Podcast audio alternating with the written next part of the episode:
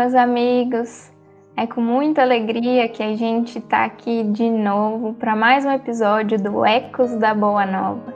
Eu sou a Flávia e nós recebemos hoje duas amigas muito especiais para falarmos de um dos temas centrais, digamos, né, da encarnação, um tema de extrema importância e tão presente nos nossos dias, que é a educação.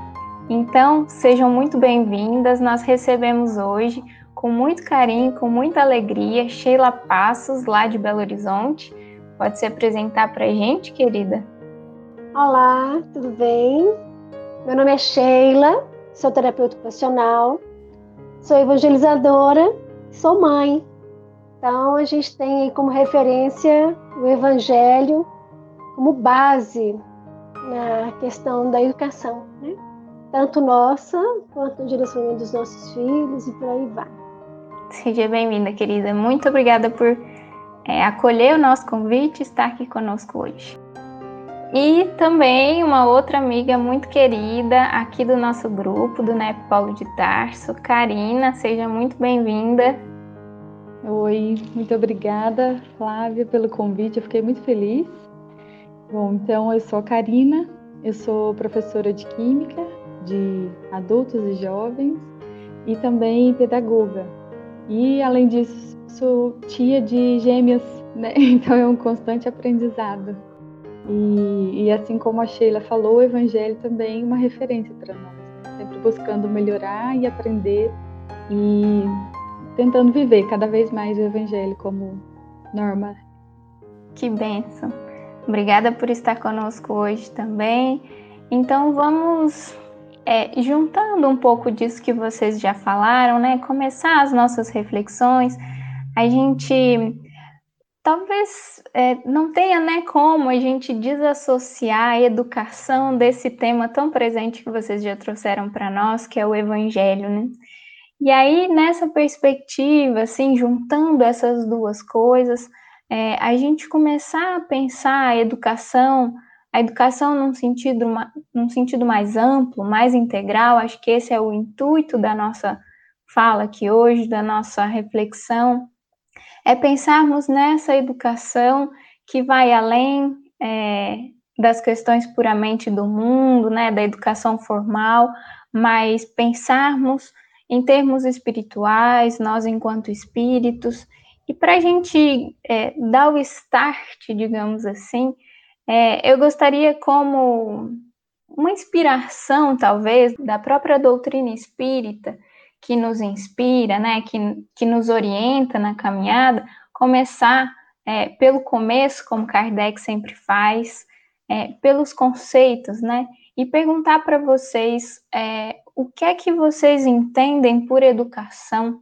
o que é educação e como que a doutrina espírita contribui para que essa visão de educação possa ser é, renovada, qual, qual é o contributo que a doutrina espírita nos dá para a gente pensar esse tema? Bom, eu não, não vou trazer exatamente um, um, conceito de educação, mas eu depois eu ouvi, ouvi de um amigo espiritual uma fala uma vez e essa fala ela é muito presente no meu dia a dia depois que ele disse e aí nem uma coisa nem outra passou a ser a mesma coisa como era antes, que é o seguinte, é, que deveríamos né, nos esforçarmos para evangelizar a educação e educar a evangelização. E aí, depois dessa fala, tudo, tudo ganhou um brilho muito diferente, sabe? Porque a gente tem. É, nós crescemos acreditando que educação é uma coisa, que é uma coisa de responsabilidade da escola, né? E aí a gente entra ali no jardim da infância, depois você vai para educação infantil, né? Vai lá para o ensino médio e vai estudando. E se tem educação, por muito tempo a gente principalmente eu que não sou da área exatamente da educação, né? Até então não me via nisso. Então eu nunca me preocupava com isso, eu achava que educação era uma coisa que eu tinha que me esforçar vinculada à escola e conquistar isso. E depois dessa fala dele, de evangelizar a educação, isso ampliou tanto o meu olhar sobre educação que modificou completamente o que eu pensava que era e saiu das escolas. Aí a educação saiu do banco escolar, né?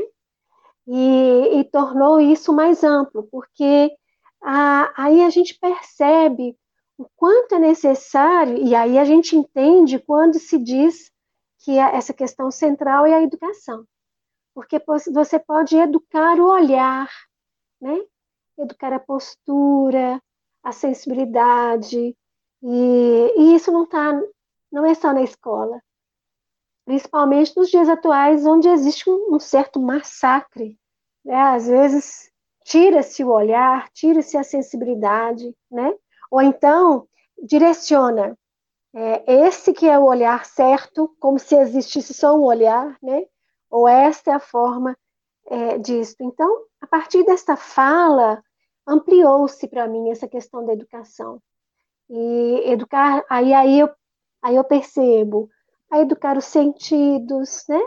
Educar o olhar, educar as atitudes, e aí eu consigo sair da escola é, nessa visão limitada que eu até então tinha. Deu para compreender? Eu compliquei muito. Muito bom, muito é. bom. Acho que a gente pode guardar essa, essa, essa orientação aí, né, de um amigo espiritual. Uhum. Vamos uhum. pensar mais sobre isso, que ela é extremamente profunda, né? Muito bacana, sim. adorei. Sim, sim. Muito para pensar sobre isso, né? Bom, é, a educação também, quando eu conheci a doutrina espírita, quando eu tinha por volta de 15 anos, mais ou menos, eu conheci a doutrina espírita através do trabalho de evangelização. E foi assim, bem caindo de paraquedas mesmo, né? É, tinha um namorado na época e a tia, a tia e mãe deles cuidavam da evangelização na casa espírita e eu gostava muito de desenhar, então elas pediam para me ilustrar as historinhas. E aí um dia eu fiquei curiosa de, né, para onde iam essas, essas histórias que eu estava ilustrando e fui conhecer. E aí foi quando eu entrei no espiritismo e conheci. E ali, logo quando eu comecei a me envolver com a evangelização, comecei a conhecer o espiritismo, eu tive acesso a essa, acho que é um conceito de educação, né, que fala que é a formação de novos hábitos. É, e eu nunca consegui me desvincular disso, né? Mesmo depois é, fazendo faculdade de licenciatura, né? Tudo estando relacionado com educação, eu nunca consegui me desvincular desse conceito de educação, de formação de novos hábitos, né?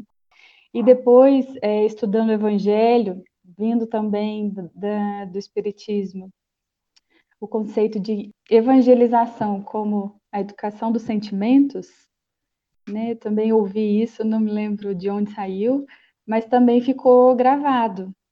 E aí eu junto as duas coisas, né? Educação do sentimento e educação sendo formação de novos hábitos.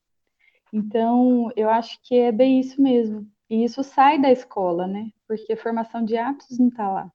A gente vê a escola, a educação, quando se fala, né? A maioria das pessoas, a gente vai pensar em escolas. E a escola, o que, que ela vai fazer?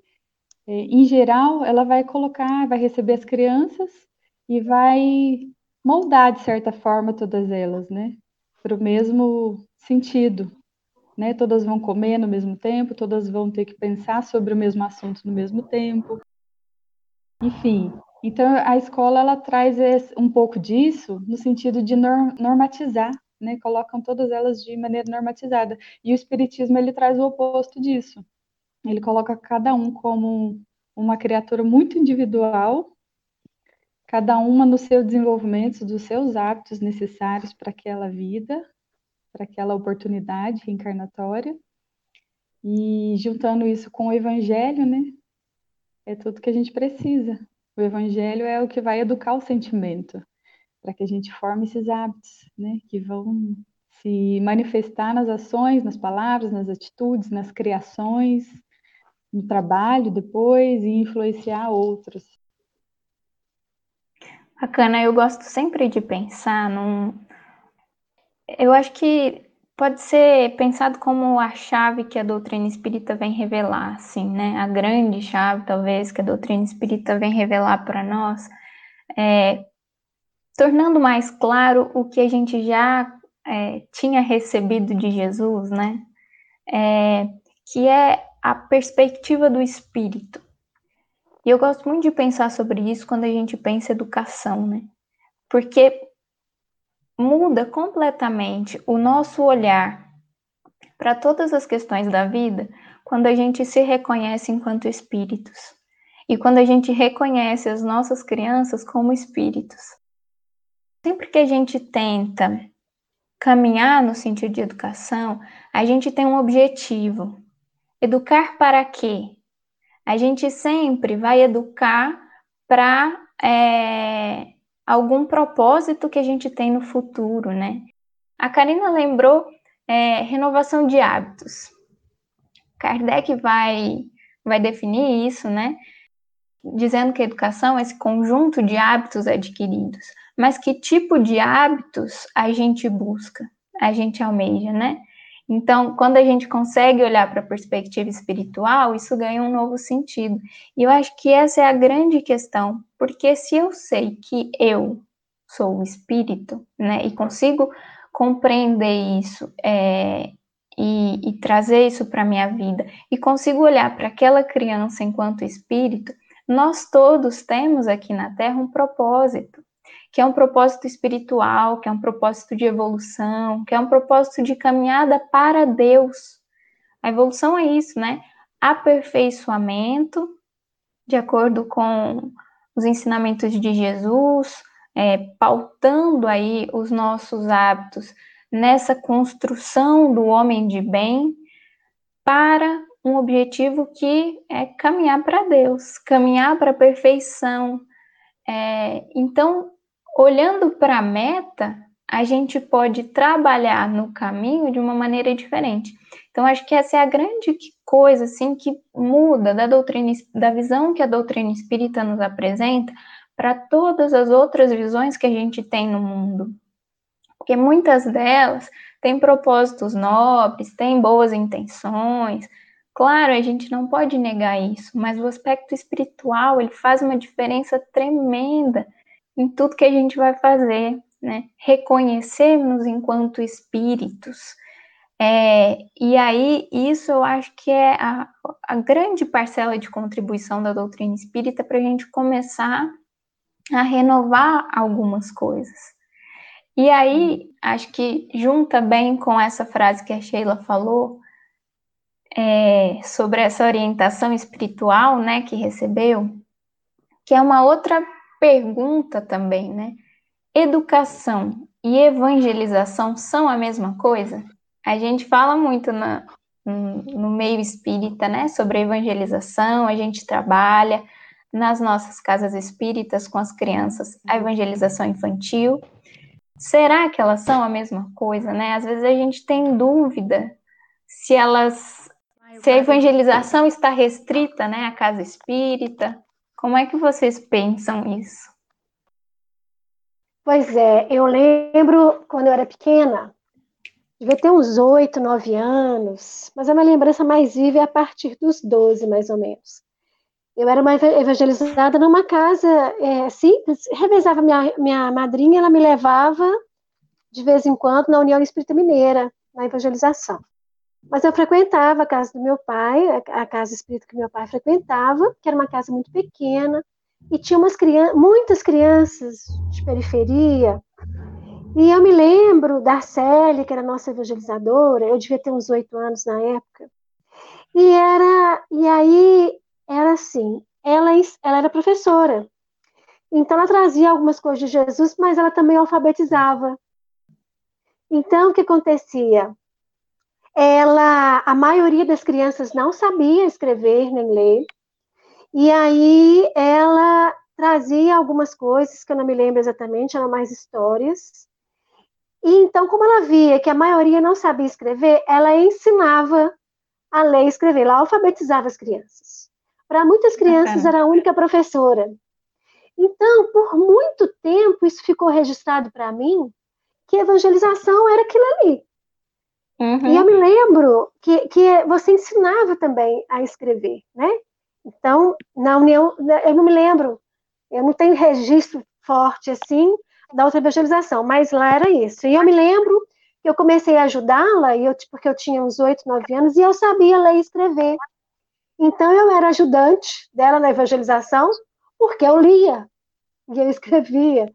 Na verdade, ia ajudar as crianças a aprender a ler e a escrever. Então, para mim, naquela época, era um pacote só. Era uhum. um pacote só, as coisas se misturavam.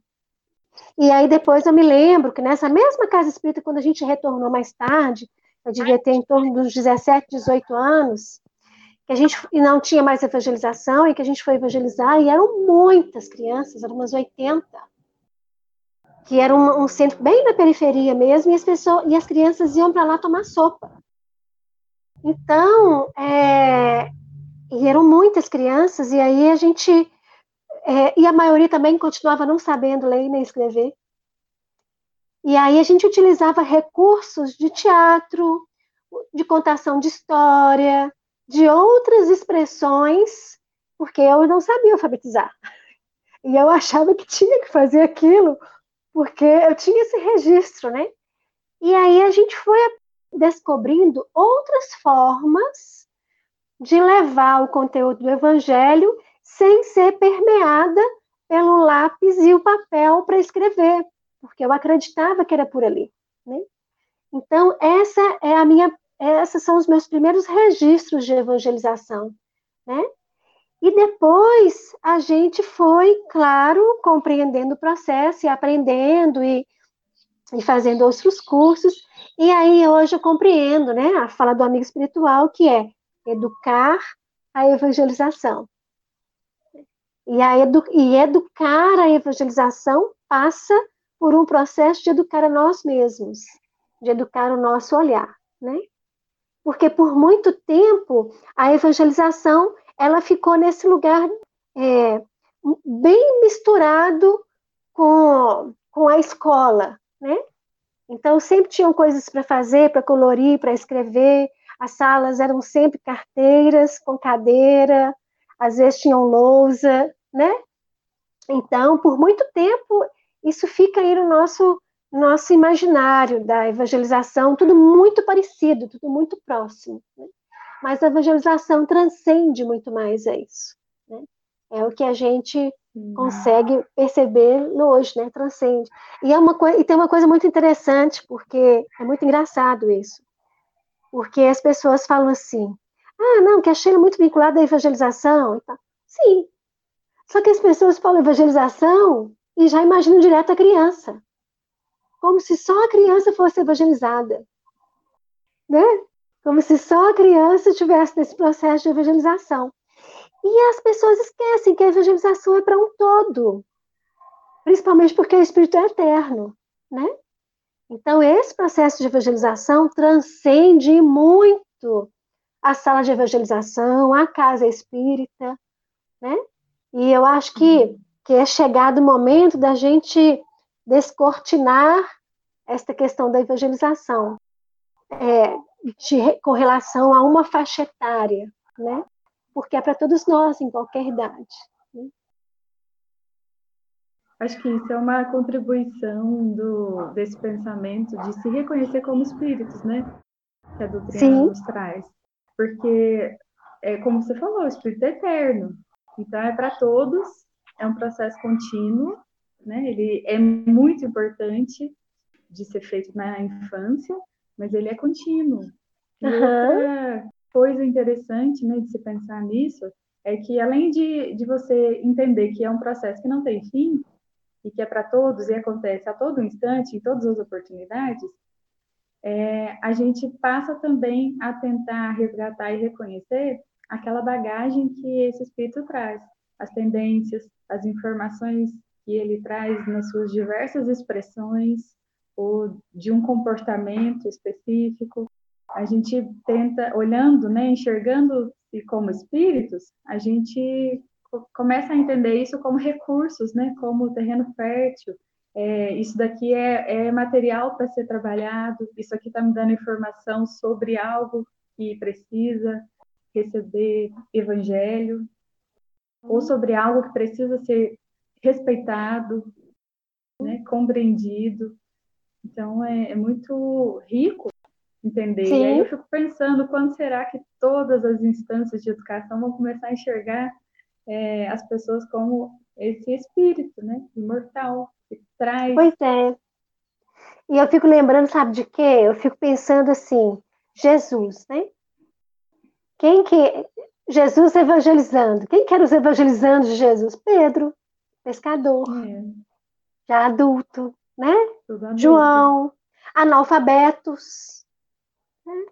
Depois vem os outros, né? Depois vem aí, vem Levi e, e tantos outros, cada um vinha comerciantes, cobradores de impostos, né? Ou seja, uma gama né, de, de, de outros companheiros que foram evangelizados por Jesus, né? E aí, na verdade, foram evangelizados, educados. Né? Evangelizados uhum. barra educados, né? Ou educados barra evangelizados. Então, é, aí a gente, quando a gente pensa em Jesus, quando a gente lembra, poxa vida, né? É, quem que eram os evangelizandos de Jesus? E, e, todo o processo de educação que ele trouxe. Porque pesca, Pedro era um pescador, e por que, que Jesus depois é, o convida a ser pescador de homens?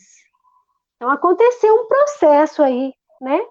Um processo, porque o homem não é fisgado por um anzol com minhoca ou com uma rede. O homem ele é fisgado de outras formas. E para aprender a se fisgar o outro, tem um processo de aprendizado. E esse processo de aprendizado é um processo de educação barra evangelização ou vice-versa, né? Para que, tá. que isso acontecesse, né? E se a gente pensar na doutrina espírita, o que ela tem representado para nós, né? Eu acho que essa é uma grande reflexão a gente fazer, porque a doutrina espírita, ela é esse grande convite de renovação, relembrando uhum. o evangelho do Cristo, né? Sim, assim, sim à medida que nos clareia alguns entendimentos, ela é esse grande convite à transformação. Nós estamos aqui em jornada, não encarnamos à toa, nós temos propósitos na encarnação que são de crescimento. É para isso que Deus delineou as leis dessa maneira, né? A encarnação tem esse propósito e os espíritos vão responder lá para Kardec no Livro dos Espíritos um propósito de aperfeiçoamento. Então nós estamos aqui na Terra hoje com essa com essa caminhada de aprimoramento. Então, à medida que a gente começa a perceber isso e vai trabalhando isso em nós, isso é autoeducação, evangelização, o que seja, né? Uhum. Mas nós estamos caminhando.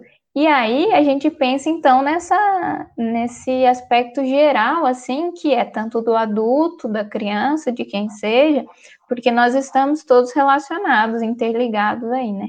Então, à medida que eu, enquanto adulto, consigo, porque enquanto adulto eu já tenho processo de cognição, né, de entendimento, eu já consigo estudar, compreender, ir lá nos evangelhos e ver como Jesus orientava, que Jesus é o grande pedagogo aí, né?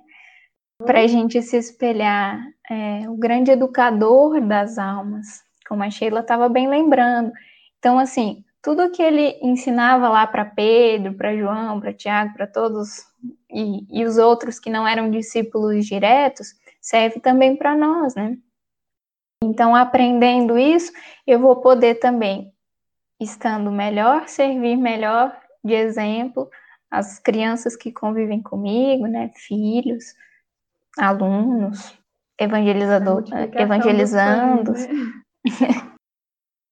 Porque essa, essa questão também da, da influência nessa grande rede que a gente vive é muito interessante. Como o lar funciona como uma primeira célula que vai contribuir para a sociedade, né? Então, assim, na medida que eu, posso, porque a primeira pessoa que eu posso transformar é a mim mesma. Uhum. Então, à medida que eu é, me comprometo com o estudo do Evangelho, com a minha transformação moral, eu começo a influenciar esse pequeno núcleo no qual eu vivo primeiro, que é o meu lar.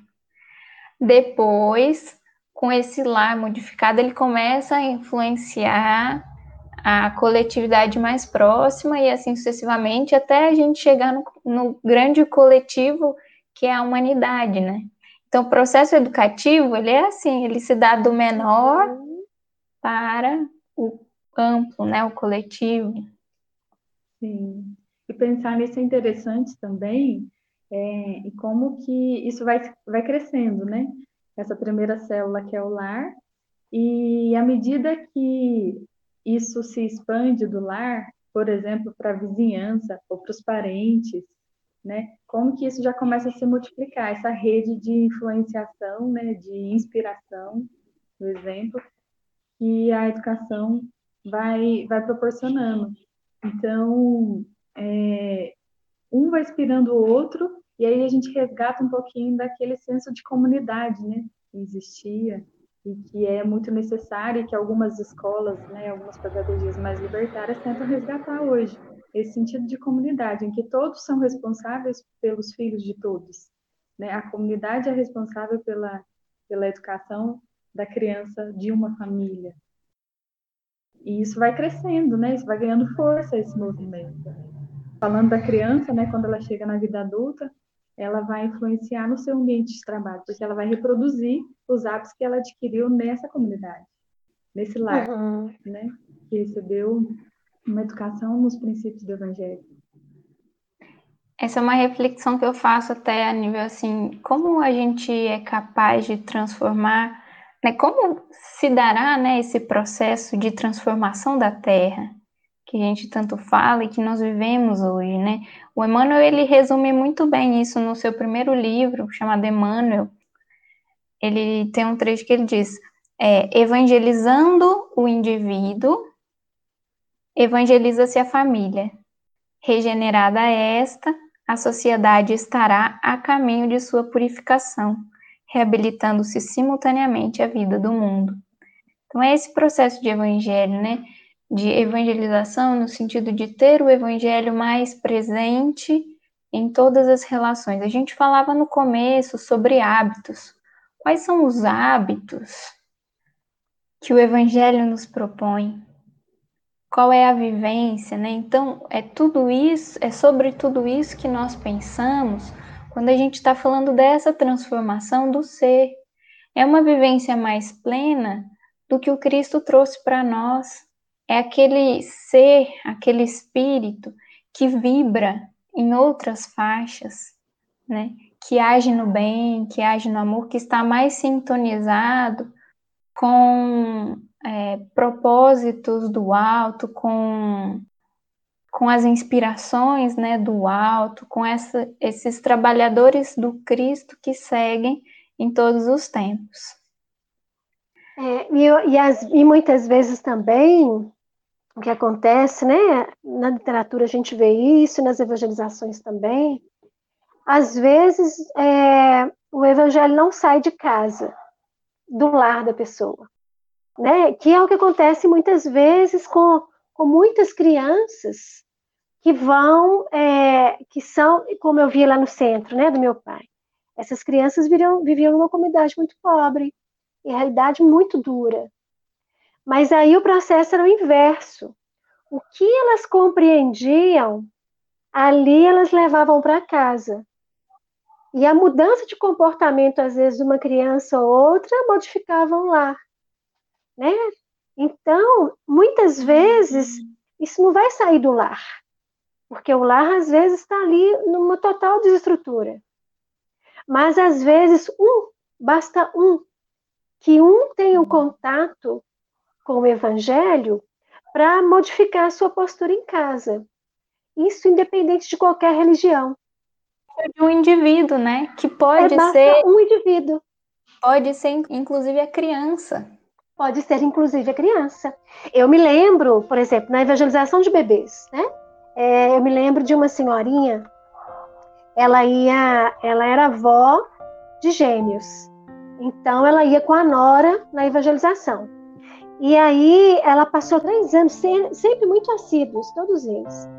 E ela muito católica, muito católica, já com seus setenta e poucos anos. Então no início ela chegou muito ressabiada, né? Afinal de contas estava entrando num centro espírita. e aí e aí ela sentava-se ali, ficava caladinha e tal. Passava-se três anos.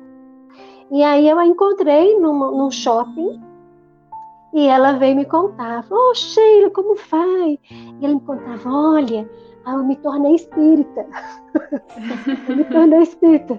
Mas eu ainda vou na igreja com, minhas, com as minhas colegas. Você acha que tem algum problema? Não, é porque elas não podem saber ainda. né? E ela falava assim: nunca imaginei que os meus netos fossem é, me evangelizar, fossem me levar para a evangelização.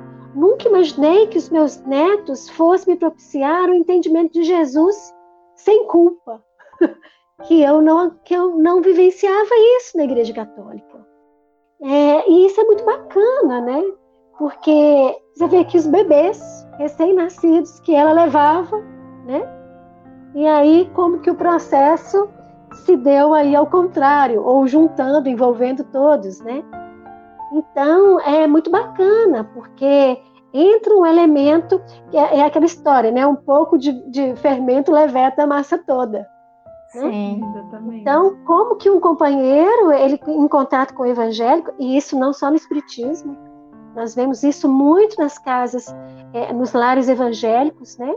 e às vezes famílias completamente desestruturadas, o quanto que ali o contato com o evangelho modifica a vida daquela pessoa e o quanto que isso vai no efeito dominó aí, né, modificando.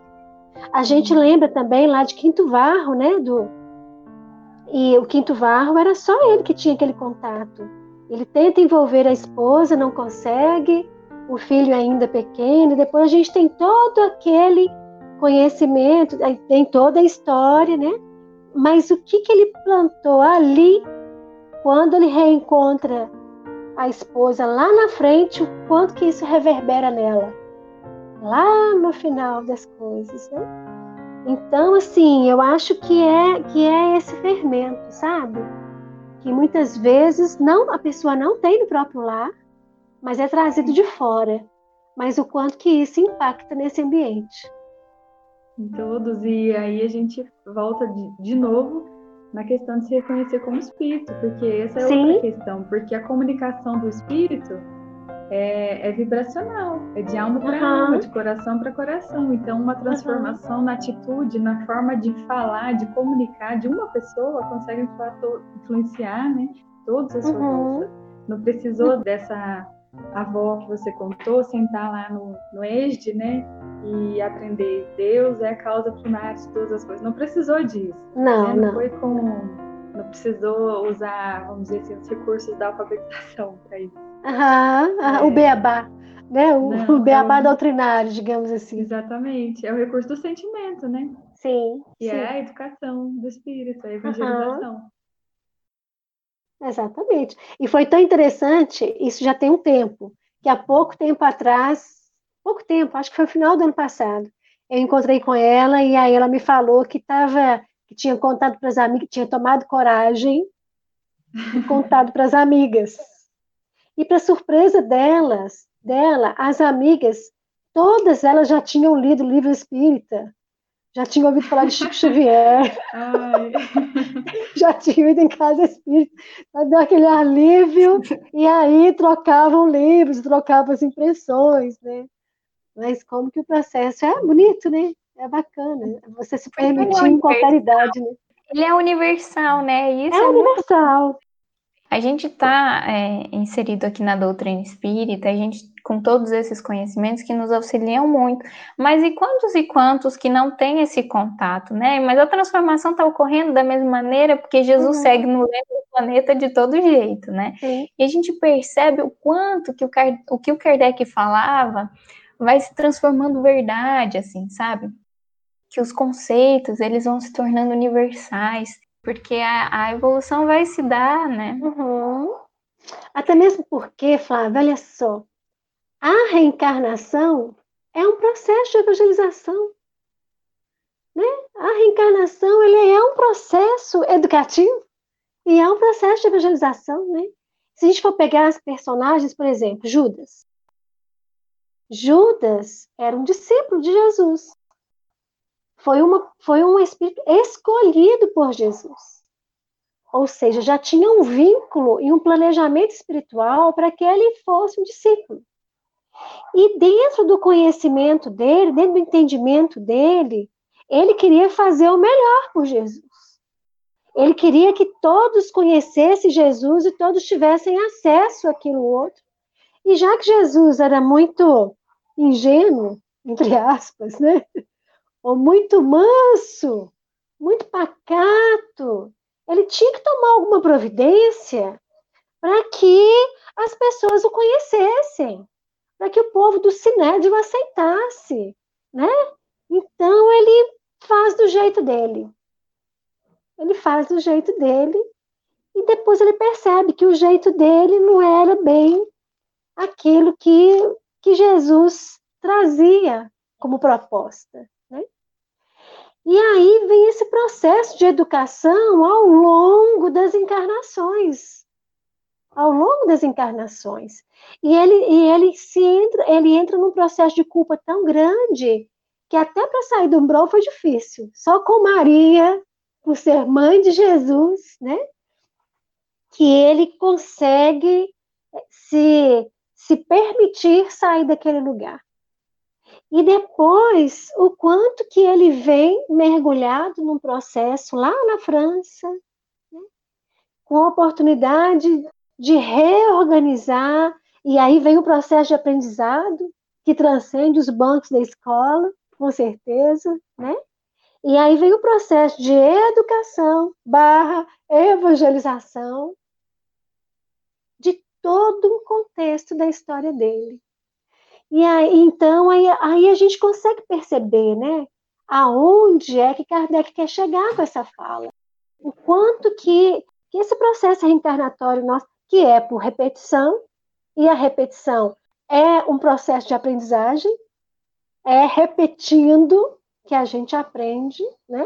É repetindo que a, gente, a reencarnação é um processo de repetição, e o quanto que isso é pedagógico.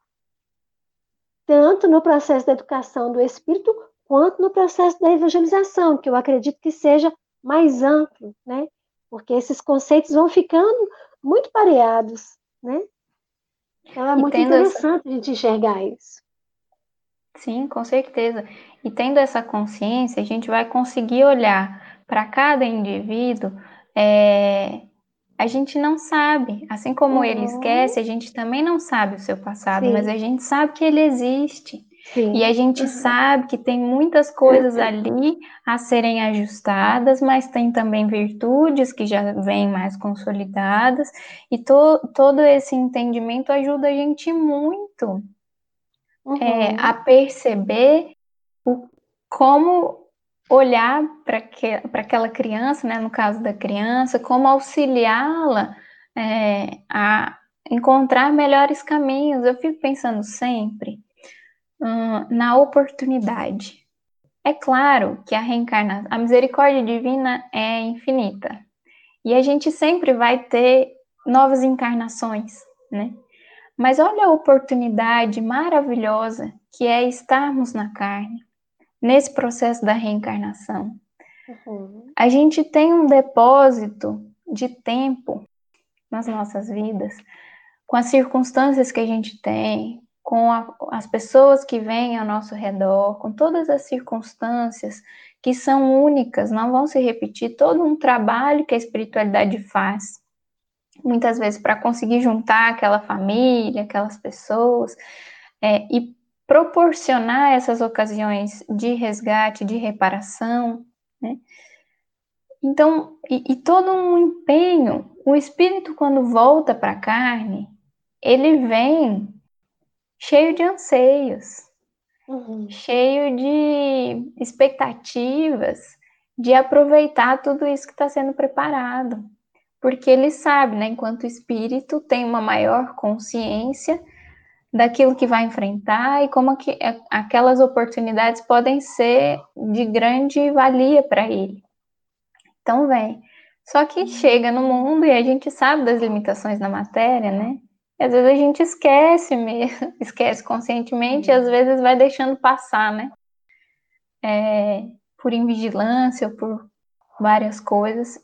E aí, então, ter essa consciência, e aí falando da, de uma alta educação, né, olhando para si mesmo, lembrar disso faz muita diferença para a gente conseguir aproveitar as oportunidades. Porque veja que triste que é para o espírito ter todo esse todo esse amparo, toda essa preparação e chegar aqui, não poder aproveitar e ter uma soma, né, muitas vezes de sofrimento que se acrescem a isso. É, é doloroso, né? Então a gente tem nas mãos a oportunidade de fazer diferente. Então, é, como é que eu faço para aproveitar, né? Eu acho que uma grande preparação, e o Evangelho vem em cheio nisso, né? A gente consegue ir ajustando as coisas. Eu gosto muito de pensar também como a gente falava nessa, nessa questão do exemplo, assim, né? Da influência que uns têm para com os outros. Às vezes a gente não percebe isso de pronto.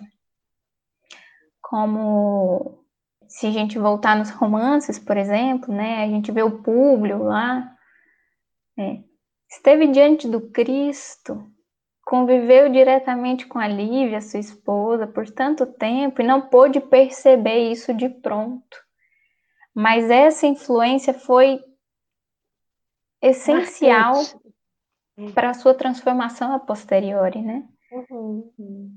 Então, essa relação que nós vivemos é importantíssima, né? E eu ficava, eu fiquei lembrando também, Sheila, de um comentário que você fez num, numa das palestras que eu vi, né, sobre a evangelização na pré-concepção, se não me engano, né, o esforço do evangelizador em viver a, o tema, digamos, né, temática. né, a temática é. da próximo, do próximo encontro, né, o quanto isso vai trazendo lastro uhum. para a vivência, né? Vai trazendo verdade naquilo que a gente quer transmitir, porque a gente fala de autoeducação, né? A gente pensa na transformação moral que nos cabe, que é um processo importante, e também para aqueles que a gente está influenciando. Então tem essas essas duas uhum. esses dois caminhos, né?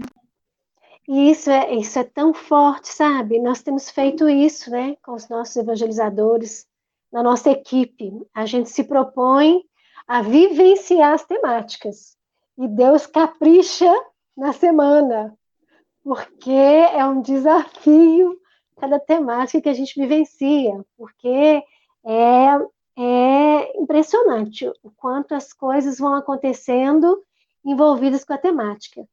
Mas isso vale tanto a pena, tanto a pena, porque na preconcepção, em especial, a gente nós temos lá alguns casais com muitas dificuldades para engravidar. Alguns históricos bem doloridos. E é legal porque essa semana nasceu um bebê dessa época da preconcepção. E era um casal assim, era um casal católico, é, ela muito católica e o esposo é, simpatizante mas ela é muito sofrida com vários abortos, vários abortos. E dentre esses abortos, ela perdeu as duas trompas.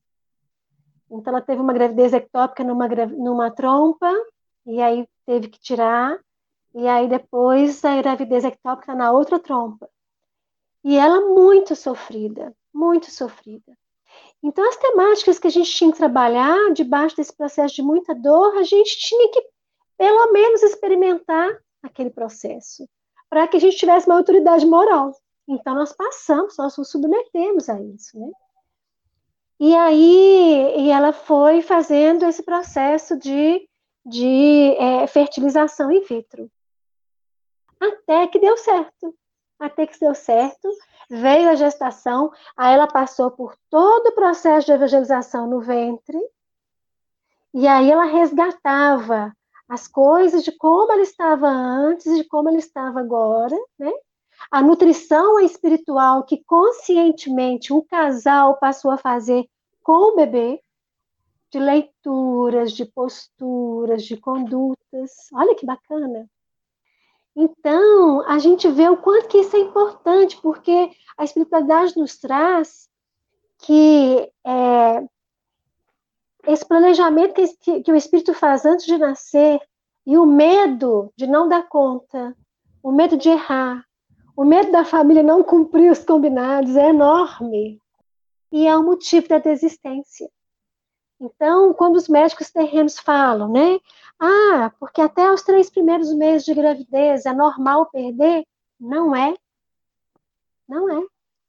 O que a espiritualidade traz para a gente é que é um processo de desistência do espírito. Porque ele fica num torpor ali, vivenciando aquele conjunto de emoções da mãe, de conflitos ou não, ou de insegurança, de incerteza, e desiste muitas vezes desiste, né? Não é só um processo corriqueiro, como se diz. E aí eu me lembro que é uma fala recorrente também na evangelização do ventre, eu mesma passei por isso, que é o seguinte, quando às vezes a mãe engravida, o médico fala assim, não conta para ninguém. Deixa passar os três meses, os primeiros três meses, não conta para ninguém, porque você pode perder, para você não entristecer sua família, pra... O que, a espiritualidade nos diz? Conte para aqueles que você ama, festeje, para que o Espírito sinta essa energia, não só sua, mas daqueles que te amam, que estão ali no seu redor, vibrando para esse Espírito, né? Porque mergulhar a carne não é um processo fácil, principalmente transição planetária. É desafiador, né? Então, o que eles falam? Conte, Compartilhe a boa notícia, é uma boa nova. Compartilhe, envolva aqueles que você ama, recebam, cante, vibre, envolva, para que ele se sinta numa tessitura de alegria, se sinta envolto né, numa tessitura de alegria, de afeto, para ele sentir que ele é querido, que ele é bem desejado. Olha só que bacana. Então, acho que tudo isso, quando a gente toma consciência, é quando a gente toma consciência disso, o quanto que a gente pode educar melhor, educar os nossos sentimentos, as nossas emoções, né? E já iniciar um processo de educação aí com esse bebê e evangelizá-lo. E evangelizá-lo. Então, a consciência, eu acredito que é o grande segredo desse processo, porque quanto mais consciente a gente é, mais a gente pode atuar no processo de educação barra evangelização nossa, né, do casal, do espírito reencarnante. Isso é muito bacana, né? Ter essa consciência, muito bacana. Uma vez eu visitei um trabalho é, de uma casa espírita, né, um trabalho de gestantes, é, e aí o, a pessoa que me recebeu, né, ele fez uma brincadeira e me perguntou, sabe quando começa a evangelização? E a gente costuma dizer, né, desde sempre, né, desde uhum. a concepção.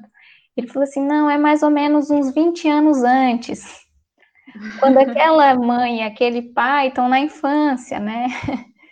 Estão sendo educados, evangelizados, é. preparados, porque nessa grande cadeia é isso, né?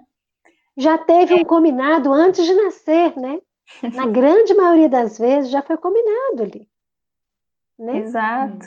E aí a gente fazendo o trabalho com os pais, eles vão estar mais bem preparados para receber os filhos. Uhum. Enfim, nessa, nessa grande cadeia que nós vivemos, né? Uns auxiliando os outros, cada vez eu mais lembro, preparados.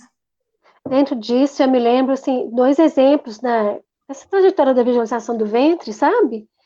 Que nos marcou muito. Teve uma lá atrás, uma das primeiras turmas, que era uma pessoa, era uma mãe muito prática, muito resolvida com as coisas todas, tudo ela definia com muita antecedência. E aí ela já estava com nove meses, ela estava partindo para nove meses, e ela já tinha contra, ela com oito, sete para oito meses, ela já tinha contratado a babá que ia ficar com o filho, e ela já falava assim, porque é, eu não vou fazer licença maternidade, ela era profissional liberal, na área de direito, alguma coisa assim, sabe? Eu não vou sair de licença, porque quando eu vier, eu vou continuar trabalhando, e a babá leva o bebê, e eu amamento na. Já tinha tudo calculado. O meu o quarto Montessori já está pronto. o quarto meu Montessoriano já estava todo pronto, porque o bebê vai fazer isso, vai... ela tinha tudo determinado. E ela tinha uma, uma, uma personalidade bem colérica, assim, sabe? Bem marcante, bem impositiva. Era o jeito dela. Então, tudo ela já tinha resolvido, pensado, contratado a bebê, tudo minuciosamente planejado. Tudo corria bem. Até que ela estava com nove meses já, ela tinha feito um chá de bênçãos, tipo assim, no domingo, qualquer hora já para receber o bebê. É, uma semana antes da data prevista, assim, tinha feito um chá de bênçãos e perdeu o bebê. Perdeu o bebê. Essa mãe ficou inconsolável. Foi muito difícil para a gente, para ela. A gente não sabia como atuar, a gente não sabia e foi muito difícil. Até que um dia, poucos dias desse processo, manifesta nessa reunião o bebê. E o bebê falava assim: Eu não dei conta eu não dei conta porque ela é uma pessoa muito autoritária e eu já tinha me esquecido do autoritarismo dela e ela ia fazer a mesma coisa comigo de novo e tudo e não deu conta. Eu fiquei muito impressionada porque até que o médico, o médium não sabia de nada disso e o espírito ali foi descrevendo a pessoa que eu vi, que a gente conviveu na evangelização do ventre. E era mesmo muito autoritária, muito e assim, não vai me deixar espaço, não vai me deixar aí, eu não dou conta. E aí deu um nó na nossa cabeça, né? Porque a gente achava que quanto mais você mergulha, mais o esquecimento vem, né? Mas tem as nuances aí de diferenças. E eu fiquei muito impressionada com isso. E um outro caso foi um, um, um casal que tinha engravidado e estavam curtindo muita gravidez, só que o pai ele estava desempregado. E aí ele recebeu um convite para ir para fora. Ia ficar a gravidez toda fora desse processo. E aí esse espírito, de novo, ele é, é, é, esse, esse espírito, né? Que aí já era bem mais novo, devia ter uns três, quatro meses de gestação que ele estava, manifestou na reunião e falou assim: Eu não falei? Vai repetir a história, vai me abandonar de novo vai me abandonar de novo. Esse não foi o combinado. Ele está fugindo. Ele está fugindo, vai me abandonar de novo. Então, é, aí a gente vê que é um, tem muita coisa envolvida, né? E esse processo de educação e evangelização, ele é contínuo e muito mais é, muito mais profundo do que a gente imagina. E quando a gente tem oportunidade, acredito que a gente tem a oportunidade de vivenciar essas situações pelo trabalho né, que a gente está desenvolvendo, de preconcepção, de ventre, para a gente ter a consciência desse espírito que está reencarnando. Né? Ele vai renascer um bebê, um recém-nascido, mas é um espírito eterno, e um espírito com marcas, um, um espírito com história, e com compromisso aí com esses três. E se essa educação, ela não é, é se esse processo ele não é pautado ali na educação e no evangelho, na proposta de se melhorar, é, essa tríade pode se quebrar por esse medo, né? Por essa, por essas, por isso tudo que a gente vive no dia a dia, né? Nesse conjunto. Hum. É muito impressionante isso, né? Muito impressionante essas histórias que você trouxe e faz pensar é, no, no, quanto que esse processo do vínculo, né, da comunicação entre sentimentos, entre espíritos, é o que é mais importante né, nesse processo uhum. da reencarnação, nas oportunidades. A Flávia estava comentando anteriormente sobre as oportunidades. E eu tenho pensado muito nisso, nesses tempos que nós estamos vivendo, né, contextualizando é, pandemia, né, todos nós convidados a ficar nos nossos lares, com as nossas crianças, com os nossos pais, avós, né, enfim, o núcleo familiar, que é aquela uhum. célula inicial de evangelização, de educação. E aí é, a gente tem visto muitas famílias, mães, é, as pessoas preocupadas em como continuar o processo de educação Sim. formal das crianças, né, das, da, dos jovens né, em casa. E, e aí tem refletido muito é, no quanto que as pessoas, é, alguns despertando já, mas muitos ainda se esquecendo de que a oportunidade está convidando para outro tipo de vivência, para uhum. outro tipo de educação, que é essa do uhum. vínculo que você está falando, é. né? E que o espírito é. que é eterno, que traz as suas marcas, ele sente isso. E uhum. isso acontece nos detalhes, né? É, são as experiências, são as memórias afetivas. Só o vínculo e a, a comunicação, né, de alma para alma, ela vai proporcionar. Uhum. E isso vai transformar, isso vai trazer novos hábitos, vai é, ressignificar muitas experiências que aquele espírito veio para justamente fazer isso, ressignificar. Então, é, a gente tem visto, né, assim, eu em quarentena com sobrinhas, irmãs, mães, eu tenho visto, né, observado muitas coisas assim, nesse sentido. E, e, e dependendo de como essa comunicação é feita, né, se a gente está muito preocupado em cumprir regras, né, todo mundo dentro de casa, não pode fazer isso, a criança não pode correr, tem que muito preocupado em botar um monte de coisa online para a criança aprender, a gente perde um pouco disso. E aí, quando não existe comunicação né, dessas necessidades não atendidas, aí tem a ruptura. E eu acho que essa ruptura é o que aconteceu nesses dois casos tão impressionantes que você contou. Mas quando o contrário acontece, se olha para essas necessidades, se vive o vínculo, se entende o que o outro necessita, aí existe a comunicação, né? existe o crescimento, é, o desenvolvimento de, de todos, né? Dos pais, dos filhos, de todos os espíritos envolvidos, né? Aí a gente não precisa falar só de crianças, mas de todos uhum. os, os espíritos. E aí eu tenho aprendido muito também convivendo com crianças aqui e é, como que elas se comunicam, né? Como que elas vivem essas oportunidades, esses processos. Porque uhum. nós adultos a gente tem um pensamento muito é, polarizado, né? Dicotomia. Ou é uma coisa ou é outra. A gente vai para um diálogo, é um ou é aquilo. As crianças não.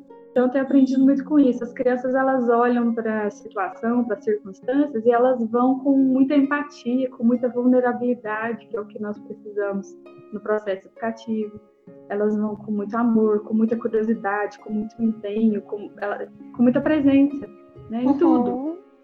Então, essa presença, né, estar ali consciente, vivendo cada momento, cada oportunidade que nos é oferecido, eu acho que é o essencial e é uma das coisas que a gente está tendo a oportunidade de resgatar como espíritos uhum. aqui, né? De repensar as nossas vivências, as oportunidades e de rever tudo isso. E aí eu ouvi um caso interessante também, é, dessas é, histórias de quarentena aí, né, que a gente está ouvindo, que é o seguinte, uma criança, ela sempre desenhava, é, o pai, a mãe e ela, né, fazia aqueles desenhos de criança, ela sempre desenhava a mãe muito maior que o pai. E o pai ficava triste com isso. E aí o pai, ficando em casa, né, por causa da quarentena, depois de muito tempo, ficou surpreendido e muito feliz porque a criança finalmente, depois de tanto tempo, desenhou ele e a esposa do mesmo tamanho. Olha só. E aquilo para ele foi um um insight, assim, caiu a ficha do que que é. Aí ele entendeu o, como que é, a criança significa a presença dele, né? Uhum, como isso uhum. é o que importava, na verdade, uhum. nesse processo. Olha e aí só. ele entendeu, ele conseguiu construir esse vínculo que faltava. E é justamente isso que a gente veio fazer aqui, né? Encarnar. É por isso que a gente, a gente não cai numa família aleatoriamente, né? A gente não está uhum. com aqueles espíritos, com as pessoas por acaso. tenho refletido muito nisso, e essa história também eu fiquei pensando, e tem tudo a ver com isso que a gente está conversando, né? Dos uhum. vínculos, dos espíritos, sim, dos sentimentos, sim, da influência, de como que um influencia todo o resto. Uhum. Então é uhum. muito interessante pensar nisso tudo. É, com certeza, com certeza. E a gente volta mais uma vez, né, nessa, nessa reflexão de o que é que nós almejamos para nós e para as nossas crianças quando a gente nos reconhece como espíritos. Nós estamos tendo a oportunidade, talvez a maior oportunidade de convivência, né, de estarmos juntos. Então, essa reflexão de o que nós almejamos, ela é essencial, porque quando a gente fala de evangelização, é porque nós reconhecemos que as crianças que estão conosco também são espíritos e também estão caminhando nessa jornada evolutiva, né? E o que que nos cabe senão apresentá-la o melhor caminho, que é sempre esse caminho do evangelho, né? Como é que eu faço para apresentar isso? A gente vinha falando muito de influência, de exemplo, né? E eu acho que tem uma outra questão aqui que a Karina já ressaltou, que é essa do sentimento, né?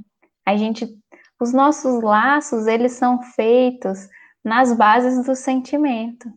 São laços afetivos que vão nos auxiliando também nessa transformação, né, de, de sentimentos íntimos. E aí, Pensando sobre isso, então, é, a gente pode pensar na arte, né? A arte como essa expressão, e aqui eu falo com duas artistas, ou uhum. amantes da arte também, né? Como é que a gente pode é, pensar nisso? Porque eu tenho essa impressão muito clara, assim, né? De que a arte, ela é um meio, uma ferramenta aqui um instrumento para poder trabalhar o sentimento de maneira mais presente. Posso dar um exemplo? Bom, eu sou terapeuta ocupacional, né? E a arte, assim, é o meu instrumento de trabalho, é uma ferramenta. E aí é que, e é assim, não só a experiência com a evangelização, que é que é meio fora da caixa do que se faz habitualmente. No culto no ar, aqui em casa também a gente faz isso. Eu experimentei essa semana, esse domingo agora, e saiu muito interessante, porque é, quer queira ou não, a quarentena ela gera uma tensão, né? Então tem hora que é conflito, tem hora que é conflito. E aí, no, eu peguei, eu fiquei sabendo uma história, uma história de um escritor chamado Kafka, que eu achei muito bacana, que era o seguinte, o Kafka, ele teve, ele, ele ficou tuberculoso e teve que ir para um lugar onde ele tinha que sempre caminhar, em jardins e tudo mais, por causa da respiração. E aí, nesse lugar, ele nesse parque, ele sempre via uma menininha, e essa menininha brincava de boneca. E todo dia ele ia lá no parque tinha essa menininha brincando de boneca. E aí teve um dia que essa menininha chorava muito, muito mesmo, porque ela perdeu a boneca. Então ele procurou a boneca, as pessoas procuraram, mas ninguém encontrou essa boneca. E aí ele teve uma ideia. E no outro dia que ele chegou, que ele viu essa menininha e essa menina chorava ainda procurando a boneca, ele não achava a boneca, ele disse que era um carteiro de bonecas. E aí ele escrevia cartas da boneca para a menina, e aí ele contava, e aí ele inventava umas histórias que a menina tinha ido, falou, pediu licença, falou que ela precisava conhecer o mundo, e foi para a França e contava as coisas, e foi para a fazenda, e foi para algum lugar, assim, assim, assado, e que, é, e aí todos os dias que ele ia, ele ia uma, levava uma carta para a menina.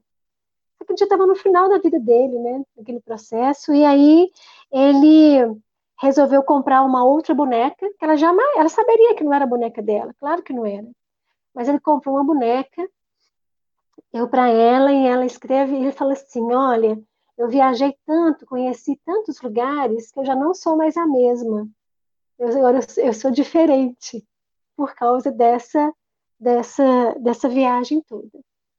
E aí a esposa dele, que conta essa história, né, do que ele fez, ela e ele, ela conta ainda que essa boneca ele deixou uma, um bilhete para a menina, que ela descobriu já quando era moça, né?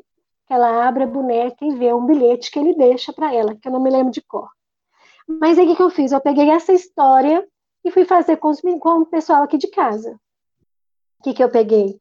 Eu peguei uma tela de talagarça, dessa de tapeçaria. Eu sou terapeuta ocupacional, então eu tenho isso em casa. Você tem lã, né?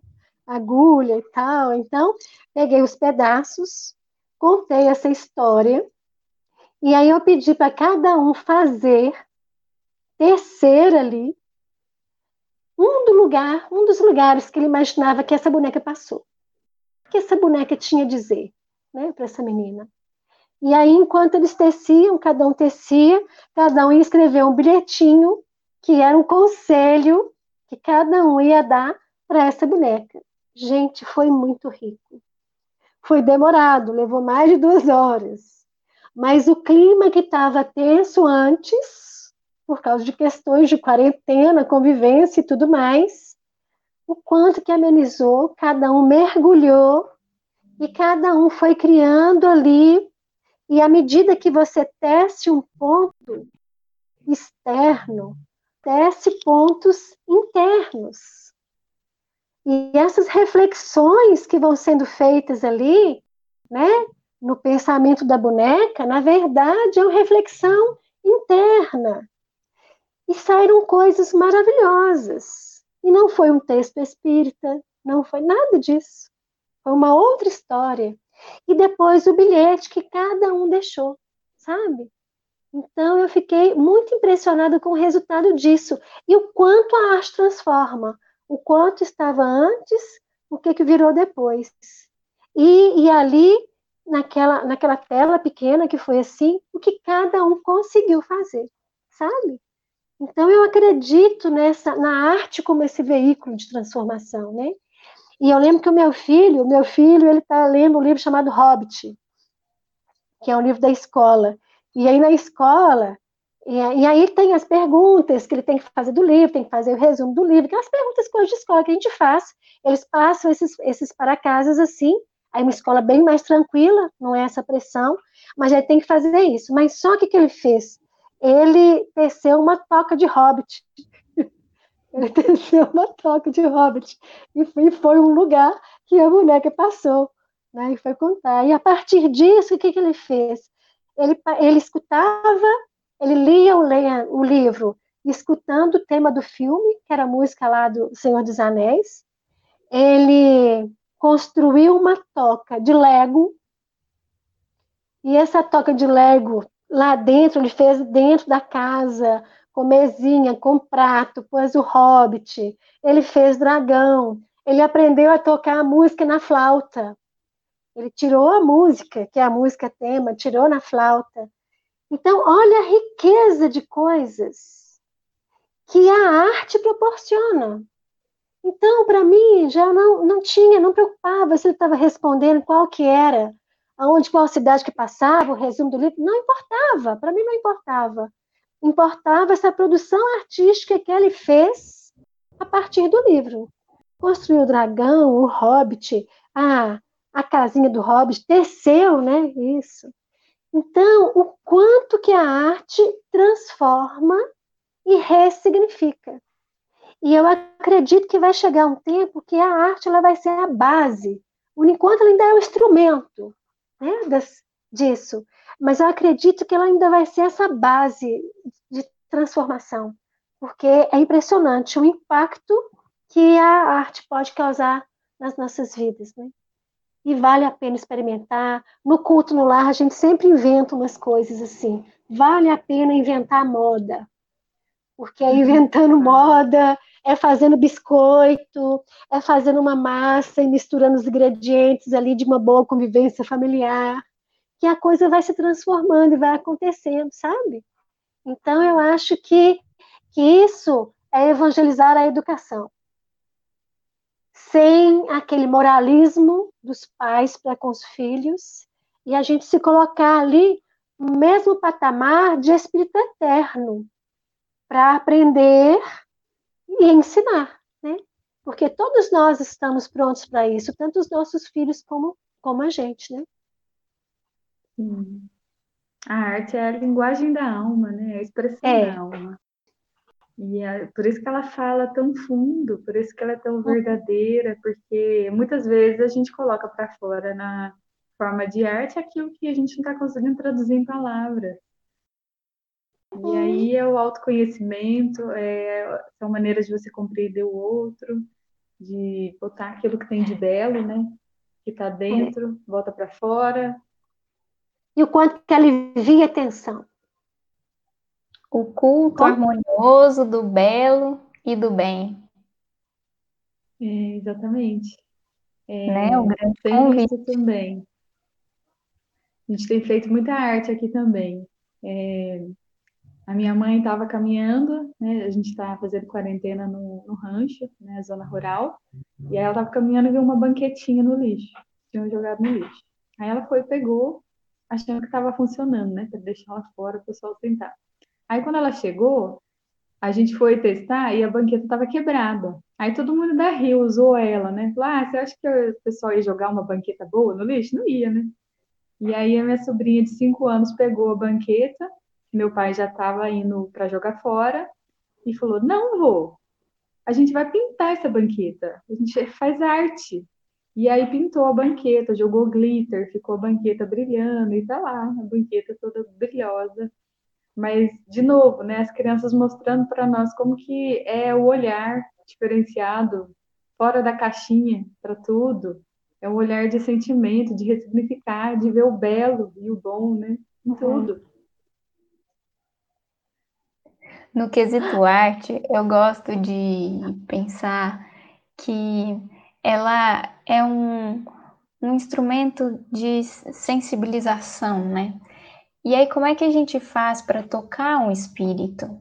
É, a gente olhando as, os relatos, né, de tantas histórias do plano espiritual que a gente tem, de espíritos endurecidos, né, de tantas coisas a serem revistas, reparadas, a gente tem sempre essa imagem da casca dura, né, que vai se formando, do espírito que vai se cristalizando em determinadas posturas, do espírito que vai vai ficando cada vez é, criando, né, várias camadas e se enclausurando ali dentro, né? E, e às vezes por muitas e muitas encarnações. E como fazer, então, num processo de educativo, num processo de evangelização, para acessar a essência? Porque a essência do espírito, ela está lá no âmago, ela está no cerne, porque ela faz parte de todos os espíritos, né? Todos nós criados por Deus trazemos essa essência divina que é boa, que é um potencial divino, né, de bem, de transformação, de um potencial divino é, de sermos perfectíveis mas muitas vezes é difícil de acessar por tantas coisas que o espírito vai cristalizando. Então a gente falava no início de hábitos, né? Muitas vezes passa-se encarnações e encarnações com os mesmos maus hábitos. E aí, é, até conseguir fazer com que esses hábitos sejam transformados é uma grande luta. Então, eu penso que a arte, ela tem esse poder assim como aliada sempre, né, o amor, que é esse sentimento que vai envolvendo, envolvendo, para poder cada vez mais chegar, né, no, no íntimo da, dessa criatura, para poder trabalhar aquela terra boa que está lá, muitas vezes é, coberta por muitas pedras, para a gente poder acessar isso é sempre, né, lógico, pelo caminho do amor e a arte como essa sensibilização ela também tem essa capacidade porque ela vai tocando o coração daquele espírito de uma maneira diferente. E aí ela é capaz então de despertar determinadas coisas ali dentro, né? Eu acho que esse é um grande papel também. E se a gente pensar Jesus, né? Jesus ensinava por símbolos. Que são os símbolos, se não uma uhum. expressão artística? Jesus contando histórias, contando parábolas. A gente pensa na arte hoje, né, na forma de literatura, de poesia, de histórias. A Sheila contava as histórias. Então, essa já era uma maneira que o próprio Cristo utilizava no seu processo de evangelização para aqueles que estavam lá com ele, né? E para todos nós que seguimos eternidade afora, né, aprendendo com os seus ensinamentos. E às vezes é uma é um, um pequeno detalhe é, de uma história que encontra ressonância naquele espírito por algum motivo, por algum alguma experiência que ele já traz. A música tem esse poder maravilhoso também, né, de, de acessar dentro de nós coisas que às vezes a gente nem sabe que estão guardadas lá. Esse processo da sensibilização é o que eu gosto de pensar também na arte. E, e a, a arte, né, quando ela tem espaço para ser trabalhada, além de promover um processo criativo, né, do espírito, em que ele bota uma algo de si no mundo, cria, ela vai abrindo esse, esses horizontes da sensibilidade, né? Então, com as, com as crianças, por exemplo, quando a gente está trabalhando cores, só observar as cores, né? Em coisas simples, cotidianas mesmo. Você partir uma fruta e mostrar para ela o tanto que é diferente aquela tonalidade, aquele, aquela cor viva isso vai despertar para que um dia ela olhe, né, como já aconteceu comigo, e ela mesmo fale para mim: Olha, tia, como o pôr do sol, o céu está amarelo, está diferente. E aí ela vai trazendo, resgatando é, aquela habilidade da contemplação, né? do universo, a contemplação de onde estamos, da obra-prima maior, né, que é de Deus, que é esse mundo maravilhoso observar os detalhes, elas conseguem começar a é, prestar atenção na, nas diferentes folhas que tem, que são cores diferentes, que o céu está assim hoje, a lua está com brilho diferente. Então, eu, eu, eu acho que isso que a arte traz é, não tem preço, sabe? É, uma, é um olhar diferenciado, é uma capacidade que o espírito adquire que o aproxima de Deus. Isso não tem preço. Outra coisa que eu gosto muito que eu tenho utilizado muito, tanto com as crianças quanto com os bebês, né, os adultos, as gestantes e, e pré-concepção, são, é, são as poesias. Eu utilizo muitas poesias e eu fico muito impressionada na emoção que essas poesias causam, não só nos adultos, nas crianças uhum. também. Então, eu uso muito poesia na, na, na, aula. Às vezes eu começo com poema, às vezes eu termino com poema, sabe? E, ou às vezes a gente leva um poema para esse poema ser representado. É, e aí, neurologicamente falando, o poema ele não se enquadra nem na área da palavra falada, digamos assim, é, não exatamente na área da música, que é no hemisfério direito. Então, ele dá um nó no cérebro, porque conforme a, a, a, entonação que você utiliza, ou, ou a métrica que é utilizada, o quanto que isso trabalha a criança. Sem contar a métrica, o ritmo. E, e eu também trabalho com uma linha terapêutica que chama-se Padovan, e, e é na linha de reabilitação. Então, os exercícios que a gente faz é feito com poesia. Então, à medida que a gente faz aqueles exercícios, o cérebro está pensando ali no poema, ele está atento no poema, e eu faço os exercícios, e o corpo ele vai se manifestando de uma forma diferente. Então, é muito bacana é, utilizar a poesia, né? Então, eu posso dizer uhum. assim, por exemplo, duas graças a no respirar, inspirar o ar e dele se livrar Inspirar constrange, expirar liberta. Tão bela é feita da vida uma mescla. Agradeça a Deus quando te aperta e agradeça quando ele te liberta. É um poema de Goethe e eu utilizo esse poema com crianças, com adultos, eu utilizo isso na evangelização, utilizo isso no consultório, e é muito interessante o efeito, a emoção que causa. E aí, nessa emoção, é que acontecem os insights. É, então, é muito bacana, e eu utilizo muita poesia no processo de evangelização.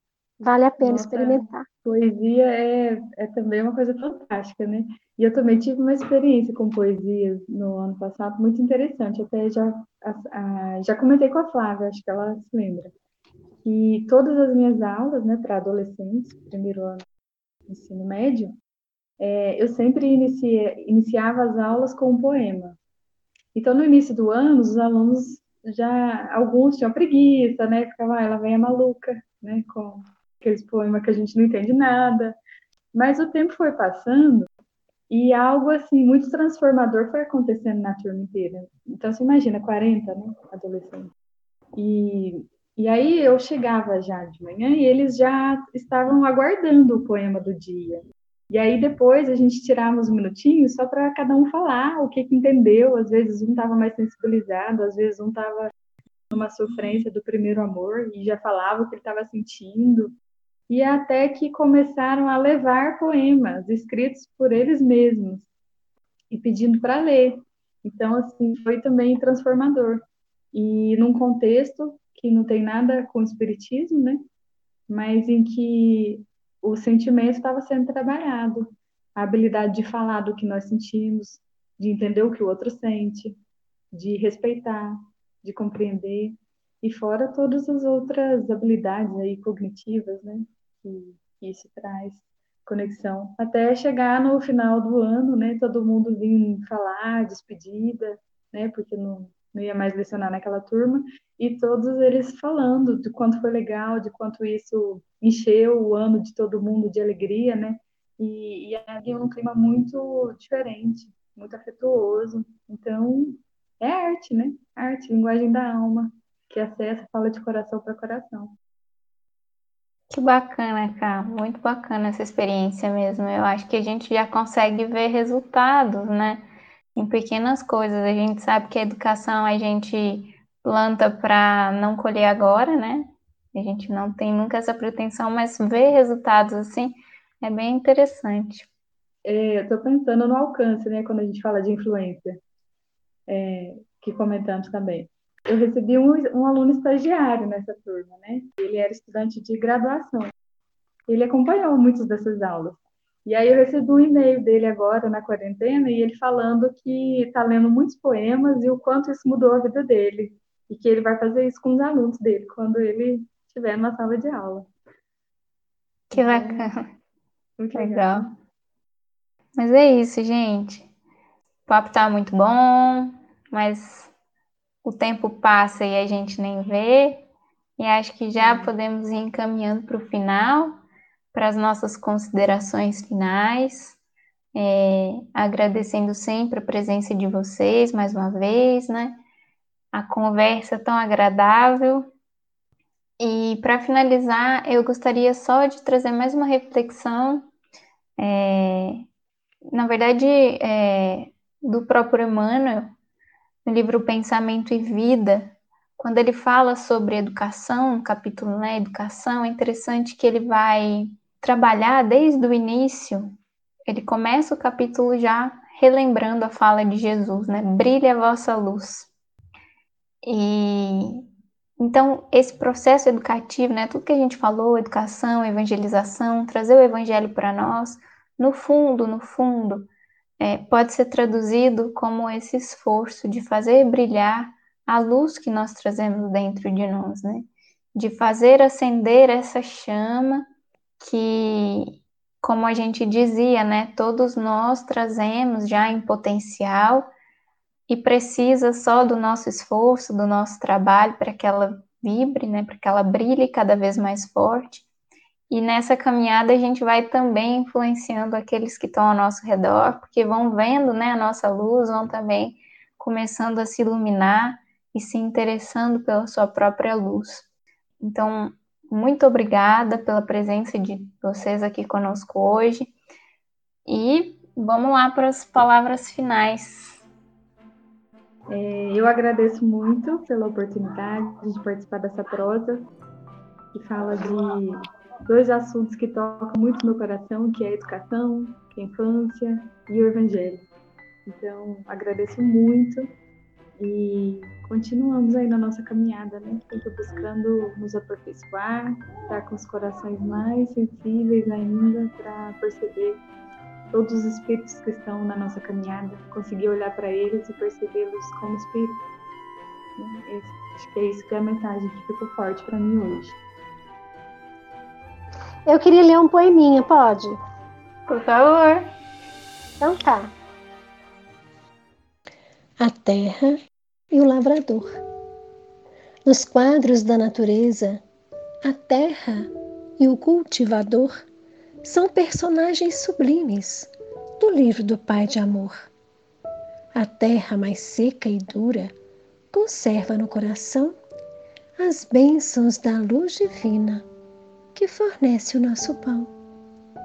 E o lavrador é o amado, a mão simples, meiga e boa, que regenera e semeia, que cultiva e aperfeiçoa. Pesados desbravamentos, arado rude a ferir, humilde dilacerada, toca a terra a produzir. Quanto mais a enxada vibre, no sulco forte e profundo, mais a flor promete fruto, mais o celeiro é fecundo. Muita vez o solo agreste é lama desamparada, mas a mão do lavrador traz a vida renovada. Onde queima o deserto e o calor não tinha fim, brincam asas buliçosas, cantam flores de jardim. Quem não viu da própria estrada o esforço do lavrador e a terra aberta em feridas, dando a riqueza interior? Assim no mundo, a alma pobre ainda viu, ainda assassina, oculta a fagulha extensa da consciência divina. E a dor, nossa grande amiga, na terra do coração, é o lavrador bem amado da vida e da perfeição. Cassimiro Cunha, do livro Cartilha da Natureza. Gosto muito desse poema e esse poema faz parte do trabalho da evangelização da preconcepção e do ventre, onde a gente usa muitas metáforas com relação a lavrar o solo né, da terra, da terra do coração que Jesus possa aproveitar a parte boa né, do, nosso, do nosso campo íntimo para semear e que a semente do Evangelho possa brotar e virar uma linda árvore dentro de nós, com muitas flores e muitos frutos. Que assim seja. Muito obrigada, querida, pela presença. Sheila, Karina. Uma alegria muito grande a gente estar junto aqui hoje. E é isso, meus amigos.